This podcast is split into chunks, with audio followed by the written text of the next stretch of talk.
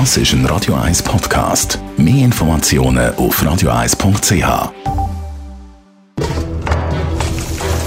Das jüngste Gericht. Endlich wieder mal ein bisschen Temperatur übers Wochenende. Und der Alex Kühn ist schon mit dem T-Shirt bei mir im Studio, unser Gastrokritiker. Hoi. Sali, Sali, ich bin auch schon ein bisschen nervös wegen der Terrasse. Jetzt geht's los, das Wochenende können wir uns wieder so richtig durchmampfen. Wir wollen heute äh, die schönsten Terrassenrestaurants, die schönsten Terrassen in Zürich, die uns persönlich so ein bisschen gefallen, durchnehmen.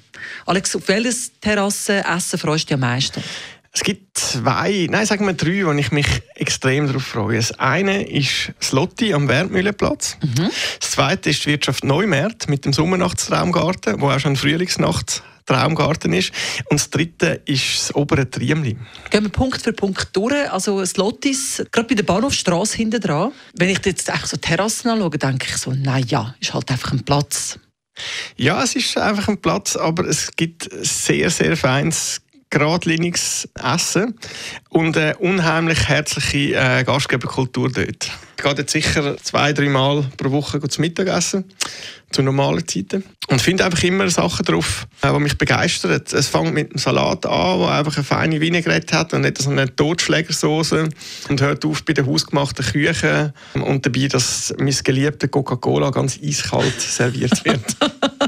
Komm, wir gehen weiter in den Sommernachtstraumgarten. Natürlich hat das Theater Neumärt angedenkt, aber ist der auch so ein Sommernachtstraum, wie er tönt?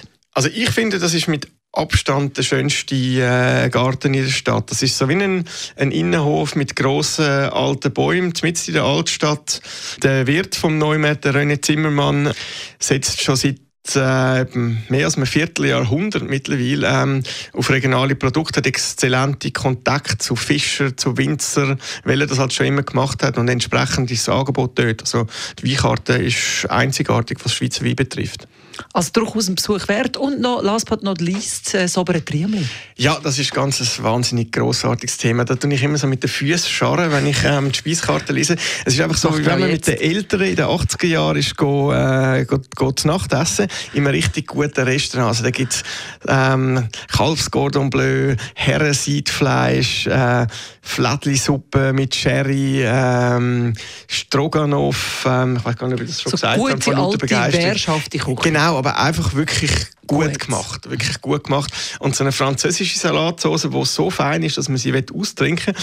Und ich bin ja jetzt nicht als Fan von französischen Soßen bekannt, aber die ist so fein, dass man sie wirklich austrinken will. Was auch noch ein großer Vorteil ist im oberen Triemli, die Altersstruktur ist eher ähm, gehoben. Das heisst, die Leute sind schon alt geimpft, da können sie völlig unbesorgt eingehen. Da passiert ihnen sicher nichts mehr. Auf der Terrasse passiert ja hoffentlich eh nicht, wenn wir alle draußen sitzen und das Wochenende können wir sie dann mal so richtig geniessen. Das jüngste Gericht. A long, long time ago, I can still das ist ein Radio 1 Podcast. Mehr Informationen auf radio1.ch.